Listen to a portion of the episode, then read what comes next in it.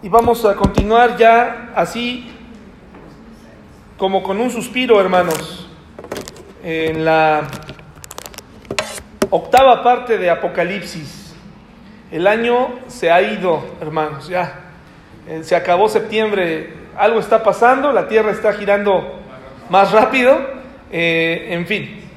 Pues ahora lo que nos corresponde es aprovechar el tiempo.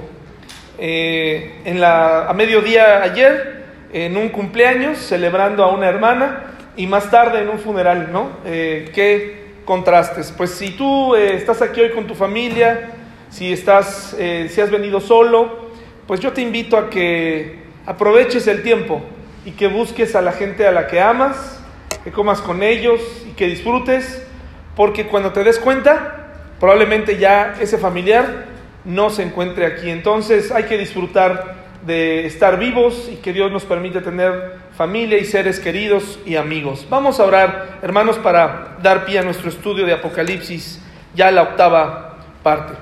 Señor, muchas gracias por la bendición que nos das de reunirnos, de alabarte.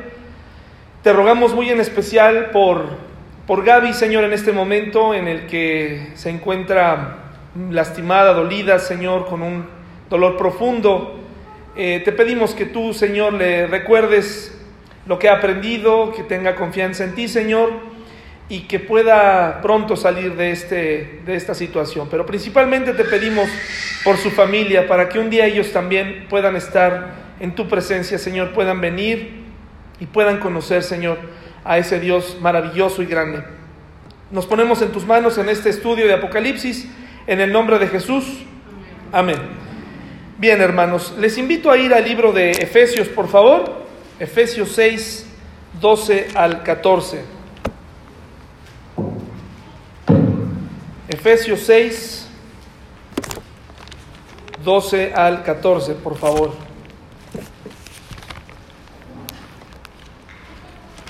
En lo personal ha sido muy interesante estudiar el libro de Apocalipsis.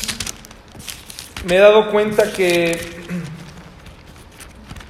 Mucha gente tiene diferentes posturas, diferentes posiciones, pero no hay nada como estudiarlo y darse cuenta que hay cosas que, que no sé de dónde saldrían, ¿no? No sé a quién se le habrán ocurrido, no de la Biblia, sino de las interpretaciones que dan. Y me doy cuenta que Apocalipsis pues no, no es exhaustivo, es decir, no nos marca todo lo que muchas veces en, en otros estudios de Apocalipsis nos dicen. Y me he dado cuenta que mucha gente saca de interpretaciones diversas y de opiniones y arma eh, toda una interpretación alrededor de Apocalipsis, pero me doy cuenta que lo mejor es estudiar la palabra de Dios, interpretarla con la propia Biblia y, y olvidarnos de, de otras cosas. Las opiniones de los demás ya salen sobrando, hermanos. Hay que pedirle a Dios sabiduría para interpretar este, este maravilloso libro. Efesios 6 del 12 al 14. ¿Ya lo tenemos, hermanos? Dice, porque no tenemos lucha contra sangre y carne, sino la verdadera lucha es contra principados, contra potestades, contra los gobernadores de las tinieblas de este siglo, contra huestes espirituales de maldad en las regiones celestes. Por tanto, tomad la armadura de Dios para que podáis, ¿qué hermanos? Resistir en el día malo y habiendo acabado todo, estar firmes. Estad pues firmes, ceñidos vuestros lomos con la verdad y vestidos con la coraza de justicia y calzados los pies con el apresto del Evangelio de la paz. Sobre todo tomad el escudo de la fe con que podáis apagar todos los dardos de fuego. ¿De qué? Entonces, ¿contra quién tenemos esta lucha, hermanos? ¿Contra quién? ¿Contra las personas? Contra eh, enemigos de carne y hueso? No, hermanos, hay, hay una vida espiritual, hay una, un mundo espiritual al que a veces ignoramos, al que a veces dejamos pasar, pero sin duda hay un mundo espiritual, un mundo de oscuridad que influye, hermanos. Por eso la Biblia nos advierte y nos dice, no le des lugar al diablo. A veces escuché de un predicador que decía, en muchas ocasiones, no es tu esposa, no es tu esposo, no es eh, tu hijo, no es tu amigo, es tu hijo dándole lugar al diablo, es tu esposo dándole lugar al diablo lo que le hace responder o reaccionar de cierta manera. ¿Por qué no mejor le damos lugar a Dios, total lugar a Dios para que nos ayude en nuestras decisiones diarias, hermanos? Entonces, eh, quisiera recordar eh, brevemente estas cuatro posturas. Eh, estamos hablando de la gran tribulación, de este periodo de siete años, la última semana que está escrita en la Biblia como la última semana de años, destinada específicamente con un propósito eh, en donde Dios está preparando el terreno para entonces, ahora sí, cuando el mundo esté maduro, eh, entonces eh, entrará en acción su juicio. Entonces, la interpretación de, en qué momento sucederá la tribulación tiene al menos cuatro posturas. ya les he dicho este, cuál creemos nosotros. Les voy a decir las cuatro, o cuál es la que creo yo y cuál es la que yo les he compartido aquí. Y usted me dirá al final, yo les voy a preguntar cuál es en la que nosotros creemos y ustedes me responderán, ¿sí? Si, responde mal, le llegará una carta de expulsión a su, a su casa, eh, acompañada de una tarta de manzana, ¿no? Bueno, entonces, nosotros hermanos, disculpe, el cañón está verde, la instalación del, del, no sé qué ocasiona y no permite que el cable y mi computadora se lleven bien. Bueno, entonces existe la postura, hermanos, la postura, la primer postura, creo que eh, no se ve, no se ve una, ¿verdad? Desapareció una de manera súper extraña. Desapareció una. Qué raro es la que va aquí. Y aquí la estoy viendo, hermanos. Bueno, eh, es aquella que dice que eh, la iglesia, hermanos, vivirá o que estamos viviendo la gran tribulación. ¿sí? que en este momento estamos viviendo la gran tribulación y que vendrá el milenio, el reinado de mil años, y que este periodo digamos que es la tribulación. Entonces, eh, y después de esto, hermanos, vendrá el juicio final. Eh, adelantándome un poco, el juicio final eh, es, aquel que en la Biblia se identifica como el, el juicio del gran trono blanco. Me estoy adelantando un poquito. Algo, algo ocurrió, ¿verdad? Y, se desapareció. Perfecto. Bueno, gracias, Paul. Después tenemos el, el, que dice que la iglesia es arrebatada primero, luego sucede la tribulación y entonces viene el milenio y después la gran tribulación. Perdón, el gran juicio, perdón, el juicio final. Después vemos este que, que nos dice que la iglesia vivirá, pasará la gran tribulación y después vendrá el, el, milenio y la segunda venida y juicio final se ubica de este lado, después del, del milenio, ¿no? Es algo, algo así, ¿no? Después hay quienes dicen es simbólico, ¿no? El, el, realmente el milenio no debe tomarse de manera eh, literal, dicen ellos, es una etapa, y se le llama amilenialismo, ¿no? Y entonces después, en cualquier momento, ellos dicen, ya lo estamos viviendo, ya ahorita estamos en este periodo, vendrá la segunda venida y el juicio final. Estas son las cuatro posturas en la que existen, ¿no? Y entonces, ¿en cuál creemos nosotros? ¿Cuál, eh, nosotros? ¿En cuál es que, el que enseñamos nosotros, hermanos? A ver. ¿Sí, seguros? ¿Que la dos? ¿Sí? Bueno, acuérdense que cada cosa no es porque yo lo diga o porque yo, el que no lo crea que se vaya, sino eh, usted tiene que verlo en la Biblia, ¿sí? Eh, es, es, peligroso que en la iglesia, es peligroso, más no está prohibido, pero sí es peligroso, cada quien puede tener su propia opinión respecto a estos temas, porque ¿quién podría asegurar exactamente? Pero lo que hacemos es tomar las evidencias, y hoy vamos a ver una de, esas, por qué nosotros creemos en la, número dos, y, usted podría decir, yo creo en esto y aquellos más. Yo conozco iglesias donde han dicho, no hay que hablar de esos temas porque al final cada quien que quiera lo que quiera. Y, eso trae problemas al final porque necesitamos estar de acuerdo. Y yo por eso le propongo, le, le, le, pongo aquí las evidencias y con su estudio personal analice, investigue y verá que es una manera mucho más coherente con la, el, el demás contenido de la Biblia. ¿sí? Es, es coherente. Por eso es que yo eh, creo en el premilenialismo, pretribulacional, y hoy les voy a mostrar una prueba más de por qué la iglesia será arrebatada antes de estos siete años terribles. Hay quienes dicen que los, los primeros tres años y medio, como son tres años y medio de paz, eh, no se les puede llamar gran tribulación. Hay quien dice que solamente a los últimos tres años y medio se les puede llamar eh, la gran tribulación. Pero en realidad esos siete años ocurrirán eventos naturales terribles. Y usted se preguntará, ¿cómo es posible que, que en un solo temblor pudiera morir tanta gente? Hermanos, hubo un temblor en Indonesia la semana pasada. Hubo un tsunami este, el viernes. Van 800 muertos así, hermanos. Inmediata, 800 muertos, ¿no? Entonces, por supuesto que será una gran tribulación el vivir esos eventos tan terribles, tan catastróficos. Una, una eh, sacudida, un temblor de esas magnitudes, un tsunami, eh, etcétera. No hemos experimentado verdaderamente el poder que tiene la naturaleza. Entonces, es, es increíble, hermanos. Bueno, ahora, eh, después si alguien quiere hablar, si, si alguien me invita a que lo visite esta semana, podemos hablar de los cuatro puntos de la gran tribulación, en qué momento, etcétera, y todo lo que usted, lo que usted quiera, pero ya si, si ya vamos a hablar de estos temas, usted tendrá que invitar algo de cenar. Perfecto, hermanos. Entonces, capítulos del 10 al 14, sí, porque hay desgaste, hermanos, hay desgaste. Entonces, no nada más es este galletitas, ¿no? Este sí es, se requiere pensar mejor, ¿no? Entonces, eh, capítulos del 10 al 14 de Apocalipsis nos muestran imágenes intermedias, siete imágenes llamadas intermedias, imágenes que no necesariamente están en orden cronológico, porque como usted ha visto hemos ido armando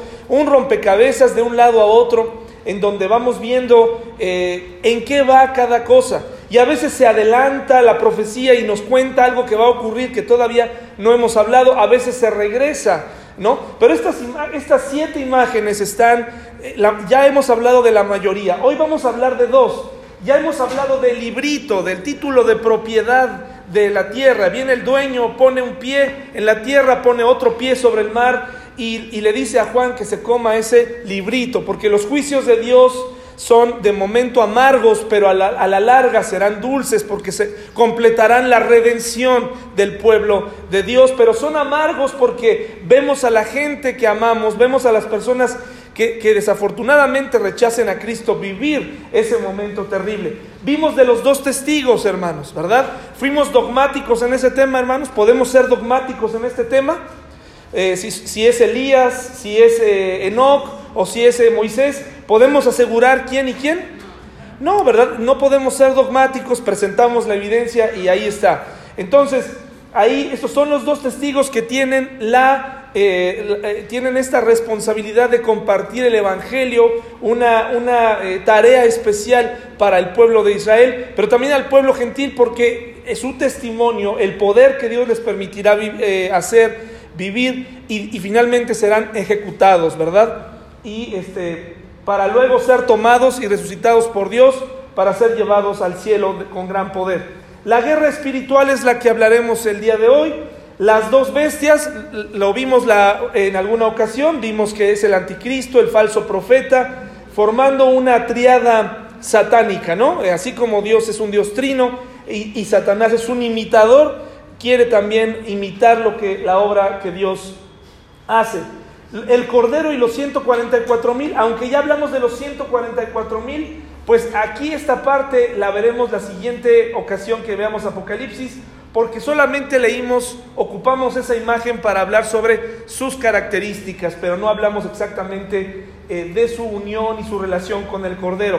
Los tres ángeles que vuelan lo vamos a, lo vamos a ver el día de hoy y la ciega de la tierra es la última imagen antes de que venga eh, la última eh, trompeta con las siete copas, las la última serie de juicios que no alcanzaremos a ver hoy. Recordarán que la vez pasada hablamos de las, las siete trompetas, pero solamente vimos seis, ¿sí? Entonces es muy importante que eh, sepa que todavía nos falta una donde de esa se desprenden las copas de ira. Ahora, hermanos, Apocalipsis 12, por favor. Vamos al libro de Apocalipsis. Apocalipsis 12.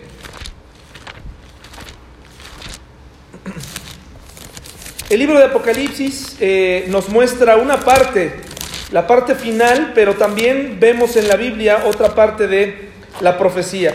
Si se fija, hemos ido estudiando así capítulo por capítulo, ya vamos en el 12, ya hemos ido entendiendo un poco mejor y si no, ahí están las, las eh, presentaciones y también los audios donde usted puede retomar su estudio personal acerca de Apocalipsis. Entonces, hemos, eh, la Biblia no nada más concentra la profecía. ¿Qué otros libros proféticos conocemos en la Biblia, hermanos? Está Daniel, ¿quién más? ¿Qué otro? Ezequiel, Isaías. ¿Son los únicos hermanos? ¿Qué más? Sí, Jeremías, Zacarías tiene profecía también, eh, Mateo, etcétera, ¿verdad? Eh, algunas cartas de Pablo nos hablan de profecía. Entonces, Apocalipsis 12, y vamos a leer, eh, prácticamente este lo vamos a leer todo. Entonces, vamos a leerlo, se los voy a leer y ustedes ponen, me siguen con sus vistas.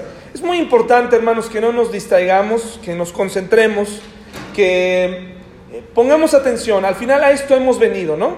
Que procuremos eh, evitar salidas, evitar agentes externos que nos distraigan y nos concentremos, porque si no, luego por eso vienen los problemas, ¿verdad, hermanos? De por qué no entendí, qué sucedió, etcétera. Entonces vamos a, vamos a concentrarnos. Dice así la palabra de Dios en Apocalipsis 12. Apareció en el cielo una gran señal una mujer vestida del sol con la luna debajo de sus pies y sobre su cabeza una corona de doce estrellas. Y estaba encinta, clamaba con dolores de parto en la angustia del alumbramiento. También apareció otra señal en el cielo, he aquí un gran dragón escarlata que tenía siete cabezas y diez cuernos y en sus, y, y en sus cabezas siete diademas y su cola arrastraba la tercera parte de las estrellas del cielo y las arrojó sobre la tierra. Y el dragón se paró frente a la mujer que estaba para dar a luz, a fin de devorar a su hijo tan pronto como naciese. Y ella dio a luz un hijo varón que regirá con vara de hierro a todas las naciones, y su hijo fue arrebatado para Dios y para su trono. Y la mujer huyó al desierto donde tiene lugar preparado por Dios, para que allí la sustenten por mil doscientos sesenta días. Después hubo una gran batalla en el cielo. Fíjese qué, qué interesante. Después hubo una gran batalla en el cielo. Miguel y sus ángeles luchaban contra el dragón y luchaban el dragón y sus ángeles, pero no prevalecieron ni se halló ya lugar para ellos en el cielo. Y fue lanzado fuera el gran dragón, la serpiente antigua, que se llama Diablo y Satanás, el cual engaña al mundo entero. Fue arrojado a la tierra y sus ángeles fueron arrojados con él. Entonces oí una gran voz en el cielo que decía, ahora ha venido la salvación, el poder y el reino de nuestro Dios y la autoridad de su Cristo, porque ha sido lanzado fuera el acusador de nuestros hermanos el que los acusaba delante de nuestro Dios día y noche. Y ellos le han vencido por medio de la sangre del cordero y de la palabra del testimonio de ellos, y menospreciaron sus vidas hasta la muerte. Por lo cual, alegraos cielos y los que moráis en ellos.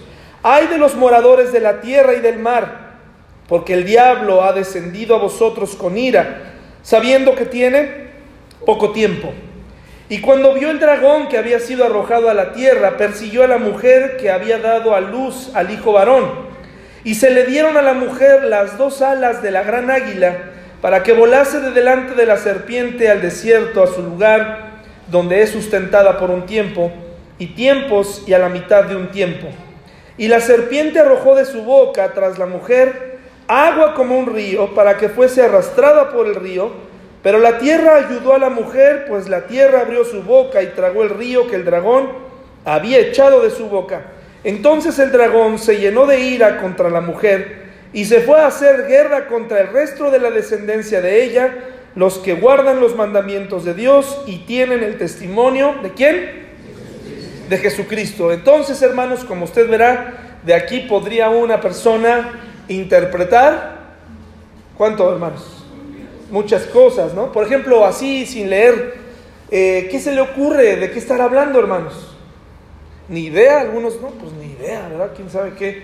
Este, pero ¿de qué creen que esté hablando, hermanos? A ver, así, más o menos de lo que conoce. Eh, no, es una no es un pasaje fácil, no es un pasaje como para leer en un cumpleaños, ¿no? Imagínate hablarlo en Apocalipsis el día de su cumpleaños y ahí te va, ¿no? O en un, ya va a dar luz este, mi, mi amiga y léeselo, ¿no?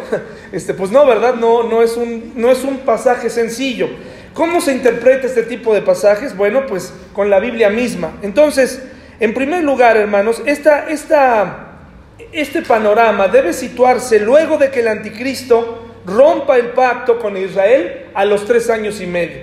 Durante tres años y medio el anticristo va a instaurar un gobierno de paz Aún con lo que esté ocurriendo y la crisis mundial, el anticristo pondrá paz. Y la gente lo seguirá porque será alguien carismático, alguien digno de ser seguido. Y en ese tiempo pondrá al pueblo de Israel en un lugar especial, le permitirá, eh, acuérdense que para esa época ya existirá el templo de los judíos, van a empezar nuevamente a, ofrecer sacrificios, a ejercer el judaísmo, empezar a hacer todas esas cosas que están escritas en la ley. Pero un día el anticristo, eh, a propósito, con ese dirigido por el diablo, eh, dirigiendo sus fuerzas al pueblo de Dios, de donde proviene el Mesías, no reconocido por la mayoría de ellos, entonces va a cortar ese, momento de paz y va a hacer algo en el templo que se le conoce como la abominación desoladora, no va a hacer algo terrible que ya, ya el pueblo de Israel lo ha vivido antes. Pero en esta ocasión lo hará nuevamente. Lo que la gente especula y dice es, no hay nada peor que en el altar de los sacrificios sacrificar un animal inmundo, como lo dice la ley. ¿no? Para el judío comer cerdo, pues es algo inmundo. Entonces, eh, lo que se cree es que en vez de un becerro con una característica específica que, que, también nos indica la ley, va a llegar y va a sacrificar un cerdo y con eso declarará la guerra al pueblo de Israel. Y con esto vendrá una persecución y un odio nuevamente al pueblo de Israel. Cosas de las cuales ellos ya están acostumbrados a vivir. El pueblo de Israel ya sabe lo que es huir de un enemigo que lo odia, ¿verdad hermanos? Ya, ya están acostumbrados a esto, ellos ya saben, están, son, eh, van a ser nuevamente sacados de su tierra. Entonces, esta imagen debe ser situada ahí. Vamos aclarando qué cosa no es esta mujer. Esta mujer no es una religión, hermanos, ¿sí? No es la religión católica. No es la Virgen de Guadalupe, ni la Virgen María, ni ninguna virgen, ¿sí, hermanos? Porque muchos dicen, no, aquí mira, se fijan como tiene estrellas y, y todo, es, es la Virgen de tal o es la Virgen. Aquí está, no, hermanos, no tiene nada que ver con una religión, no es María, no es Guadalupe, no es nada. Guadalupe, hermanos, y y todas esas vírgenes que hay en el, en el, mundo son únicamente una manera tropicalizada de eh, darle cara, es decir, para que un mexicano, para que un, entiéndase por favor, para que un indígena, para que un azteca llegara de rodillas, tenía que ver no a una mujer anglosajona, una mujer blanca, tenía que ponerle, pues crearle su propia virgen con ciertas características para que entonces esa nación pudiera, eh, ese pueblo pudiera reconocerla. Hay historias prehispánicas de la época de la conquista donde incluso muchos eh, aztecas tenían la costumbre de arrodillarse delante de sus dioses, pero les ponían enfrente este nuevo ídolo, ¿no? Esta nueva imagen para sustituir una idea con otra e ir introduciendo una nueva religión, una nueva forma de pensar. Entonces, eh, estas, estas costumbres, por eso es que usted ve tantas en diferentes regiones, eh, en diferentes lugares del mundo y con diferentes facciones. Ese es el peligro de la religión. Jesús es uno mismo, hermanos. Dios es, Dios es uno solo. Entonces, no es necesario presentarlo eh, pues de diferente, con rasgos de, de, ciertas naciones, porque Dios no, no está sujeto a raza ni, ni a sexo. En la Biblia se presenta como un hombre, se presenta como un hombre para que nosotros tengamos esa imagen de autoridad, ¿no? De, de, padre. Entonces, queda claro que no tiene nada que ver con nada de lo que hemos escuchado. ¿De acuerdo, hermanos? Por si alguien le dice, pues eso no tiene nada que ver. Existen, ahora aquí vienen las pruebas, existen tres mujeres en Apocalipsis que simbolizan algo, ¿sí? Tres mujeres en Apocalipsis que simbolizan algo, al menos otras tres. La primera está en Apocalipsis 2.20. ¿Puede buscarlo, por favor?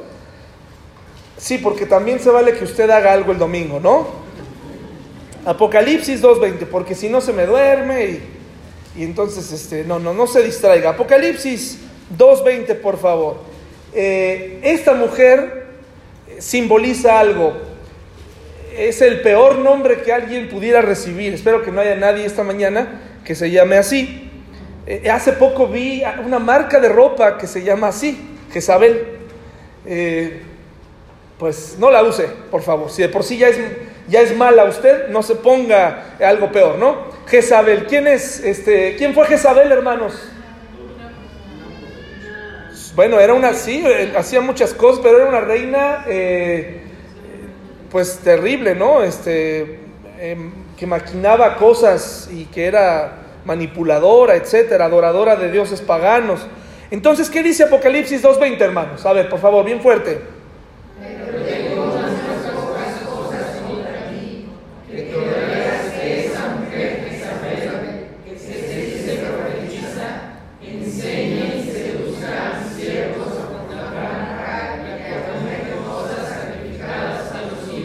Gracias. Entonces Jezabel en Apocalipsis está simbolizando el paganismo el paganismo. No es un nombre bonito, Jezabel, no, no se lo ponga a su, a su familiar.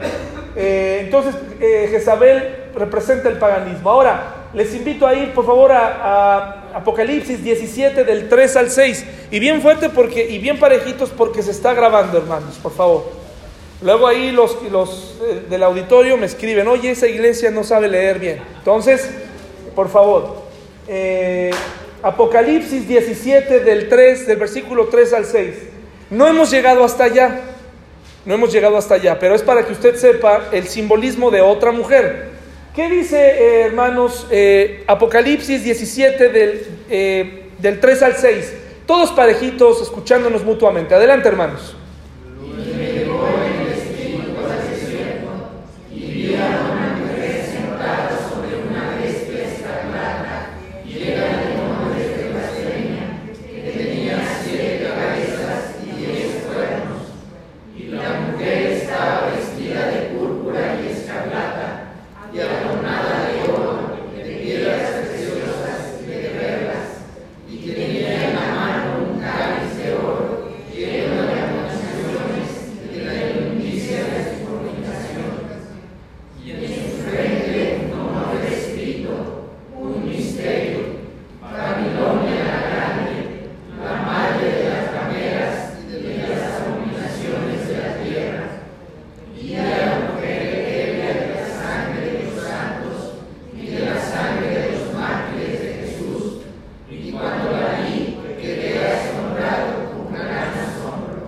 Entonces esta iglesia, esto representa la iglesia apóstata. Ahora ya sabe usted qué es la apostasía, ¿verdad? Ya, los, ya lo estudiamos la semana pasada. Es alguien que estuvo en la iglesia, que, que degustó, pero que nunca, nunca realmente eh, logró ese, ese, cambio, nunca logró eh, eso. Al contrario, se, se, fue en contra, ¿sí? Entonces hablamos del peligro de, de poder ser nosotros mismos en algún momento al no completar, al no verdaderamente sentir ese arrepentimiento, al no tomar esa decisión, cometer ese grave error terrible de la apostasía. Un apóstata realmente nunca fue cristiano. Fue alguien que estuvo aquí, alguien que parecía cristiano, pero nunca lo fue. La iglesia apóstata no está hablando tampoco de una iglesia en especial. Hace algunos años se asociaba esto con la gran... Eh, Babilonia, que era una civilización pagana, se le comparaba con la iglesia católica, ¿no? Pero hermanos, eh, no está hablando tampoco de la Iglesia Católica. La Iglesia Católica va decreciendo, va decreciendo. ¿Y, qué cree, qué cree, qué religión cree que es la que está creciendo más en el mundo? Los musulmanes. ¿Y por qué creen que estén creciendo más los musulmanes, hermanos? Es muy sencillo. ¿Saben por qué? Porque tienen más hijos.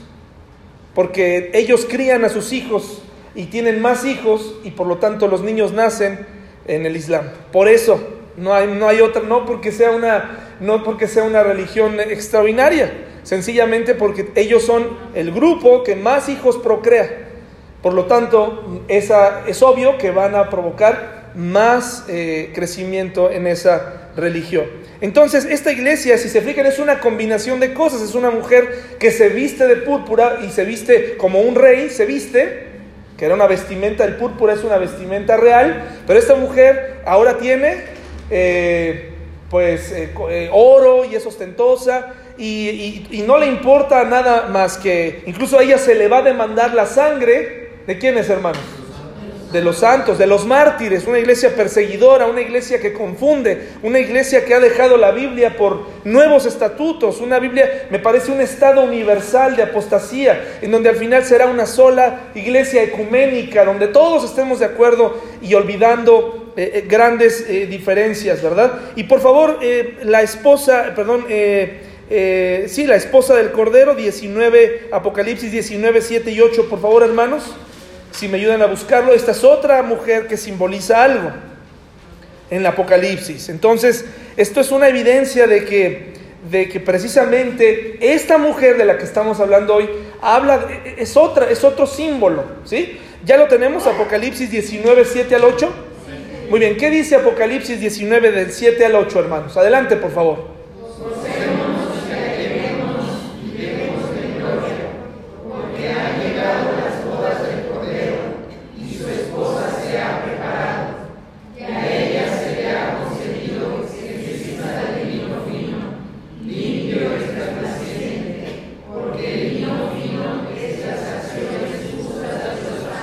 Esta mujer ahora representa a quiénes, hermanos? A la novia, es la novia del Cordero, es la esposa del Cordero. Esa, esa, esa mujer representa a la iglesia, nos representa a nosotros, vestido con una, una vestimenta de lino. ¿Conoce el lino? Una tela muy limpia ¿sí? Donde al fin, hermanos, ya no nos... Si, hoy nos presentáramos delante de Dios como iglesia, nuestros vestidos estarían sucios, ¿verdad? Es por eso que Él, a través de Cristo, nos da una vestimenta nueva. Eh, ahora, entonces, ¿qué representa esta mujer? Vayamos a Génesis 37, por favor. Génesis 37. ¿Quién es esta mujer? Génesis 37 del 9 al 11. ¿Y qué representa?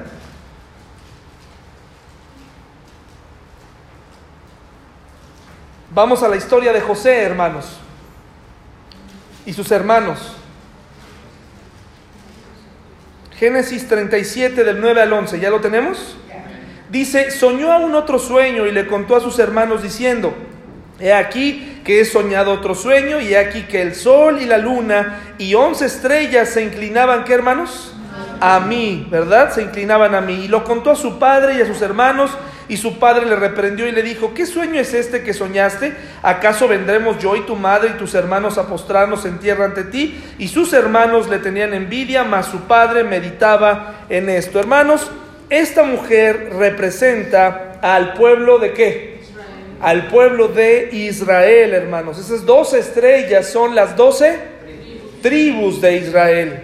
La luna, hermanos, en las diferentes ceremonias eh, eh, judías representaba un nuevo comienzo, ¿verdad? Era muy importante ceremonialmente hablando la luna, entonces por eso está mencionando las lunas que son importantes para el pueblo de Israel. También está vestida de sol, está vestida de sol porque nos habla de la dignidad de un pueblo escogido por Dios, vestida de sol. ¿Quién es el dragón, hermanos, en la Biblia? Es Satanás. Eh, la tercera parte de las estrellas representa a todos esos demonios caídos, ángeles caídos que él tomó con él. Y el hijo varón, ¿quién representa? ¿Por qué estaba embarazada este, esta, esta, mujer? ¿Quién es, quién es eh, esta mujer? Es el pueblo de Dios. ¿Y quién es ese hijo, hermanos? ¿Quién es ese hijo que da, que da luz? Es Jesús, hermanos, sí, es Jesús. ¿Por qué es Jesús? Porque las características que nos dice, mire, vea por favor, lo que dice aquí, vaya a, la, la ilustración de la mujer y el dragón en Apocalipsis 12, por favor, y observe bien, mire lo que dice aquí, la primera parte. Dice, y estando encinta, o sea, estando embarazada, clamaba con dolores de parto en la angustia del alumbramiento. También apareció otra señal en el cielo. He aquí un gran dragón escarlata que tiene siete cabezas y diez cuernos, y en sus cabezas siete diademas. y que esto representa reinos y poder que el diablo tiene y para movilizar en contra del pueblo de Israel. Y su cola arrastraba la tercera parte de las estrellas del cielo y las arrojó sobre la tierra y el dragón se paró frente a la mujer que estaba para dar a luz a fin de devorar a quién, hermanos? A su hijo. Entonces, ¿quién es? ¿A quién tan, trató de detener el diablo durante todo este tiempo, hermanos? A la obra de Jesús. ¿Sí? ¿Y por qué sabemos que es Jesús? Porque dio a luz a un hijo varón que regirá con vara de hierro, está hablando del futuro, a todas las naciones, y su hijo fue arrebatado para Dios, o sea, fue tomado y para su trono. ¿Quién más ha subido al trono de Dios, hermanos?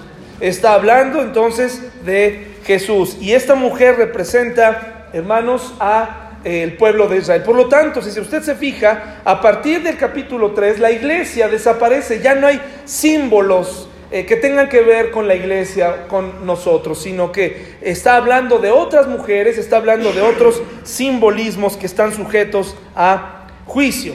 Ahora, dice el versículo 6 que esta mujer huye al desierto, huye al desierto. Mateo 24, hermanos, por favor. Esta mujer huye al desierto, esta mujer está eh, desprovista, está desprotegida y, coincide perfectamente con que con este periodo en el que el pueblo de Israel se da cuenta que ya no cuenta con el apoyo de este máximo rey, comienza a perseguirlos, comienza a matarlos y el pueblo de Israel tiene que huir y tiene que escapar. Mateo 24, hermanos, ¿ya lo tenemos? 24 del 15 al 22. Dice así, hermanos, y será predicado este Evangelio del reino en todo el mundo para testimonio a todas las naciones, y entonces, ¿qué ocurrirá? Vendrá el fin. Por tanto, cuando veáis en el lugar santo la abominación desoladora de, de que habló el profeta Daniel, el que le entienda, entonces los que estén en Judea, ¿qué? Está hablando del pueblo judío, ¿sí? Aquí esta es una porción para el pueblo judío. El que está en la azotea no descienda para tomar algo de su casa, y el que está en el campo no vuelva atrás para tomar su capa. Mas hay de las que estén en cintas y de las que críen en aquellos días. Orad pues que vuestra huida no sea en invierno ni en día de reposo, porque habrá entonces gran tribulación, cual no ha habido desde el principio del mundo hasta ahora, ni la habrá y si aquellos días no fuesen acortados, nadie sería salvo, mas por causa de los escogidos, aquellos días serán acortados. Estamos hablando de la gran tribulación y estamos hablando de un momento para el pueblo de Israel. Entonces aquí el pueblo de Israel huye al desierto, según el versículo 6, y el remanente de Israel, que ha creído en Dios por la obra de los 144 mil, empiezan a escapar hacia las montañas, hacia las cuevas. Y ahí dice la palabra de Dios, en lo que acabamos de leer, que recibirán una protección especial de parte de Dios. Recibirán una protección especial. Dice el versículo 6, y la mujer huyó al desierto, donde tiene lugar preparado por quién, hermanos? Por Dios, para que allí la sustenten por 1260 días, o sea, tres años y medio tres años y medio de protección, tratando de escapar escondidos ahí.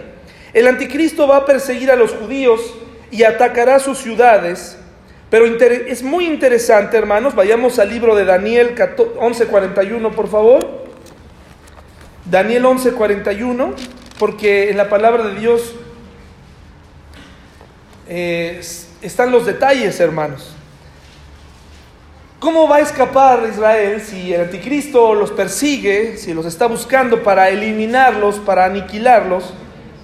¿De dónde podrán, eh, dónde podrán huir? Daniel 11, por favor. Libro de Daniel, capítulo 11, versículo 41. El pueblo de Israel tendrá que huir al desierto. Y fíjese lo que, lo que dice, hablando de profecía en el versículo 41, en este tiempo precisamente lo que nos dice Daniel.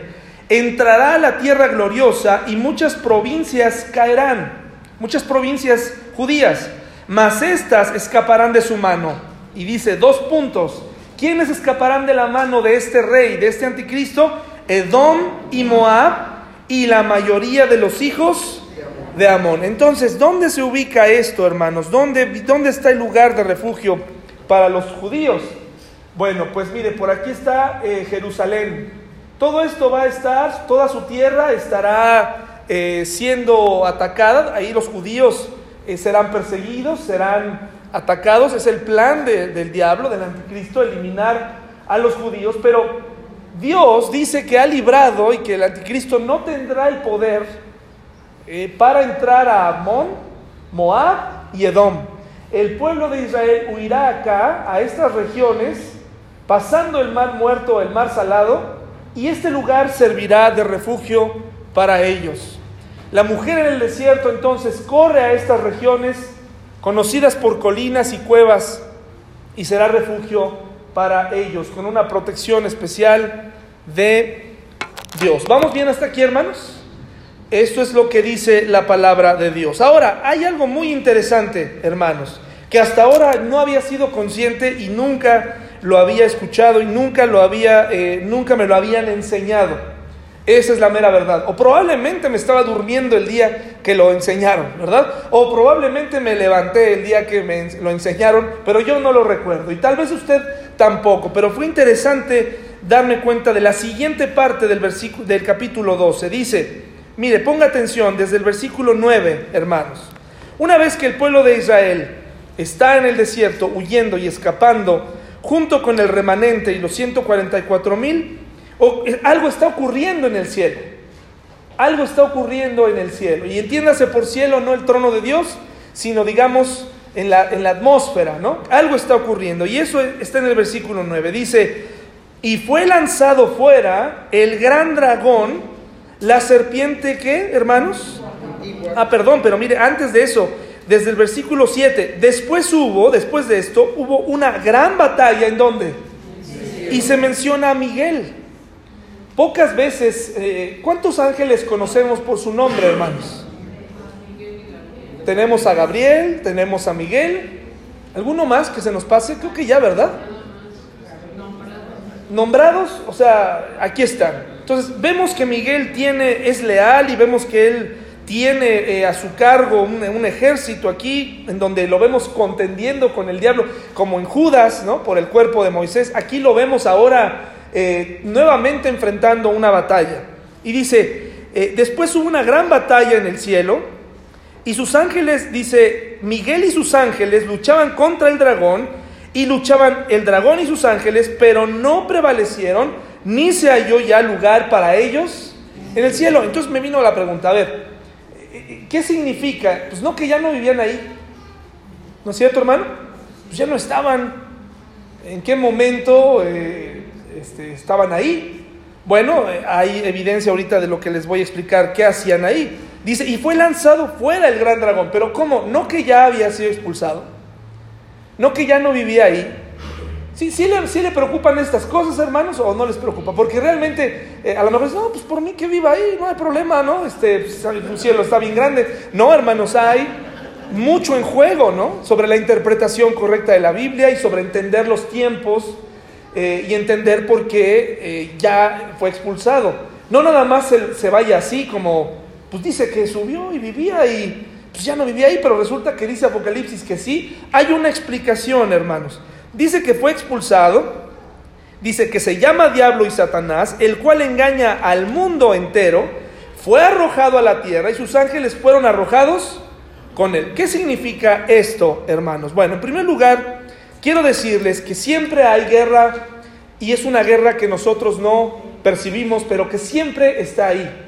Es lo que se conoce como una guerra espiritual, una guerra por tu mente, una guerra por tu tiempo. En el caso de las personas que aún no vienen al Señor, hay una guerra, hermanos, hay una guerra por, por el alma de las personas. Hay una guerra para, la, para que la gente sea confundida. Me, explico, hermanos, hay una guerra para que al final todo mundo crea lo que quiera creer y, y se alejen del verdadero camino, hermanos. Hay una guerra espiritual, hay una, hay una guerra por, tus pensamientos, hay una guerra. En este momento hay una batalla, ¿no? Y generalmente, siempre, eh, tristemente, pero perdemos esa batalla. Nos distraemos fácilmente, perdemos de vista, eh, eh, quitamos la, la, vista de lo que verdaderamente importa. y nos situamos en otro lugar. Hay una guerra espiritual todo el tiempo, todo el tiempo, hermanos. Hay una guerra espiritual. El diablo nos conoce bien. No sabe exactamente lo que estás pensando, pero te conoce. Y, tan conocía a Sansón, por ejemplo, que después de haberle acercado a, esas mujeres como punto débil, preparó a una en especial, preparó a la más sensual de todas. Y solamente con ella logró vencer a Sansón. Lo que te quiero decir es, tienes que cuidar tu vida porque el diablo conoce lo que te gusta, conoce por dónde llegar, conoce qué es lo que te ofende para que te retires, conoce qué es lo que te distrae, conoce tus aficiones, conoce eh, lo, que, lo que te eh, lleva un, lleva un conteo de tus movimientos y los moviliza en el momento adecuado para que entonces puedas reaccionar de cierta manera. Por eso la Biblia nos advierte, no le des lugar al diablo.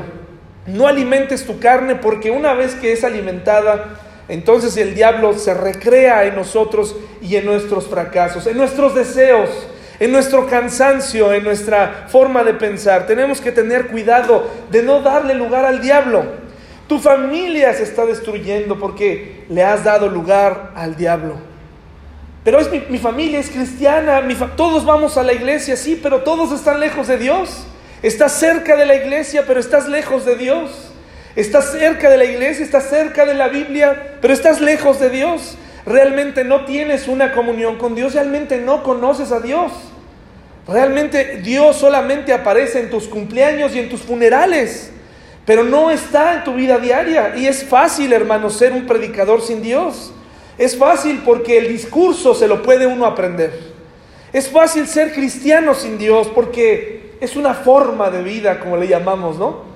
Pero en el momento de la verdad rechazamos a Dios y nos alejamos de Dios y vivimos a nuestra manera. Es increíble lo, fácil que somos desviados. Por eso eh, quiero que seas consciente de que hay una batalla espiritual constante y por eso tienes que estar atento con tus hijos, atento con tu vida espiritual. Eh, en vez de estar tan atento a la vida de los demás, tienes que estar atento a tu propia vida.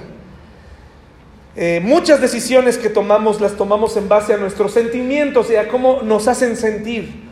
Pero nuestros sentimientos, si no están dirigidos por Dios, nos provocan graves fracasos. No todas las buenas decisiones traen paz, hermano. No todas las buenas decisiones traen paz. No midas tus decisiones porque se siente bonito. A veces tomar decisiones trae tristeza, trae dolor trae dolor, hermano. Así que te invito a, analizar y recordar que hay una guerra espiritual. No estás solo, hermano, no estás solo.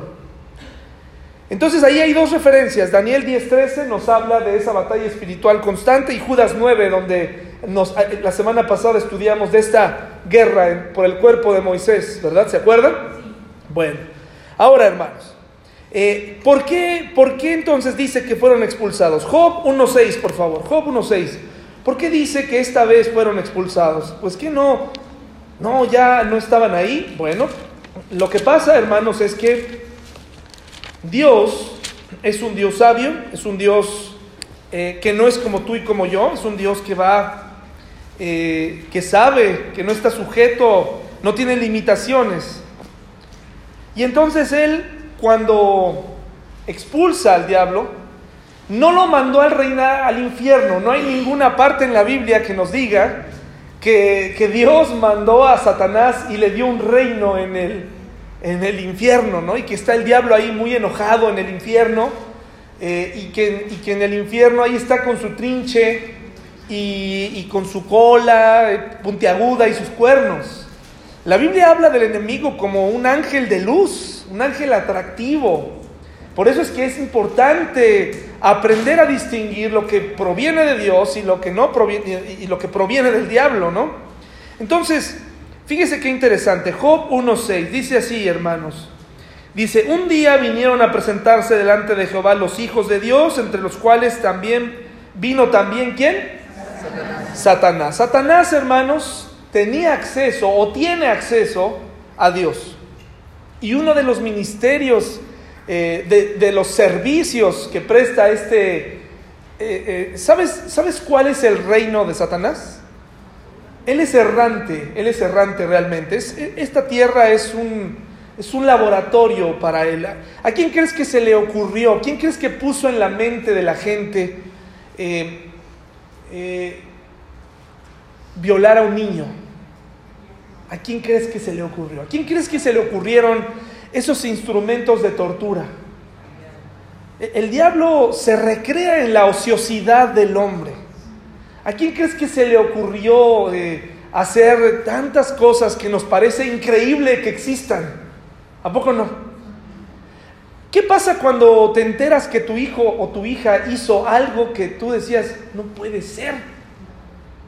Si yo no te eduqué así. Yo no te eduqué, ¿cómo se te, cómo se, cómo, no pudo ser, cómo, fue que un día tomó el valor para ir por un rifle y, y este, y ir a asesinar a sus compañeros? ¿Quién, quién, crees que se le, ¿Quién crees que se lo sugirió? El diablo, pero autorizado por quién? Por la voluntad del hombre. Entonces el diablo, una vez que hace eso, sube con Dios, a ti como cristiano, y le dice, sube con Dios, accede a Dios y le dice, Dios, Mira David, otra vez cayó. ¿Ya lo viste? Míralo, ahí anda. ¿Cómo le gusta pecar, eh? Él merecería el infierno, él merecería, él merecería la muerte eterna. Pero entonces Dios le contesta, no porque mi hijo murió por él. Entonces uno de los, eh, eh, eh, el diablo es tan persistente que piensa que si se presenta diariamente, puntualmente, un día va a lograr que Dios diga, tienes razón, no hay remedio para el hombre, no hay remedio para estos pecadores, vamos a eliminar el plan de redención y vamos a eliminarlos todos. Eso es, yo creo eh, Satanás ha de pensar que por la persistencia eh, lo va a lograr y no lo logra en Dios y no lo logrará en Dios, pero ¿en quién crees que sí lo logra? En nosotros. Nosotros no necesitamos que nos convenza mucho, con poquito, hermanos. Con poquito tu mente ya está, ah, sí, no, nadie se tiene por qué enterar, nadie tiene por qué saberlo. Pues nada más, al, fin aquí, pues estamos entre nosotros. No, hermanos. Alguien dijo, no recuerdo, este, ah, ya recordé, me lo dijeron hace en una cena, eh, si Dios lo sabe, si Dios ya lo sabe, entonces no importa que no lo sepan los demás, si Dios lo sabe, ya es un fracaso para nosotros. Pero como no vienen las consecuencias inmediatas, por eso no, nos, no tenemos temor a eso.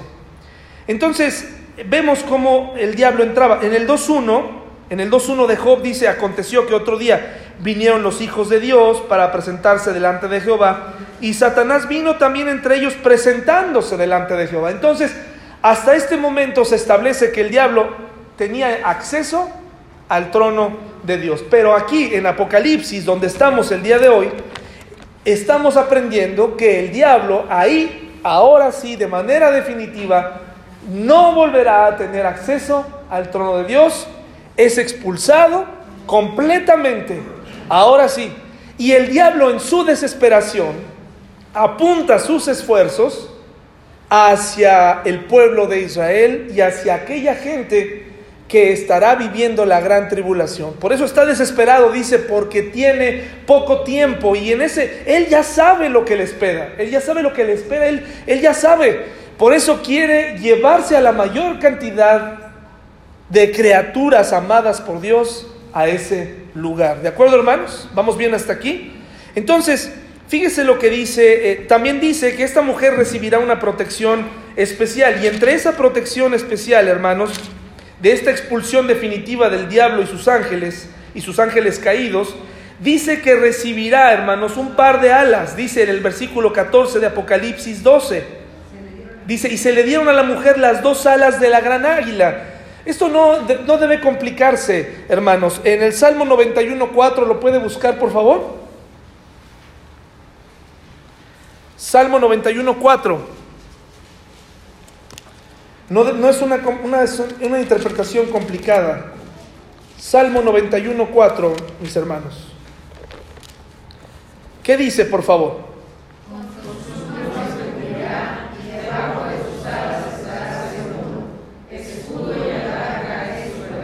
Las alas de Dios, eh, las alas siempre han servido como un símil de protección de Dios. En este caso, Dios mismo protegerá a ese remanente y lo va a proteger. ¿De qué lo va a proteger? Bueno, sí del anticristo, pero lo va a proteger de lo que el anticristo y la desesperación del diablo querrán hacer en ese último periodo. Tiene poco tiempo, dice Apocalipsis. Entonces, dice que de la, de la boca de la serpiente, que es el diablo, saldrá agua, pero agua como de qué?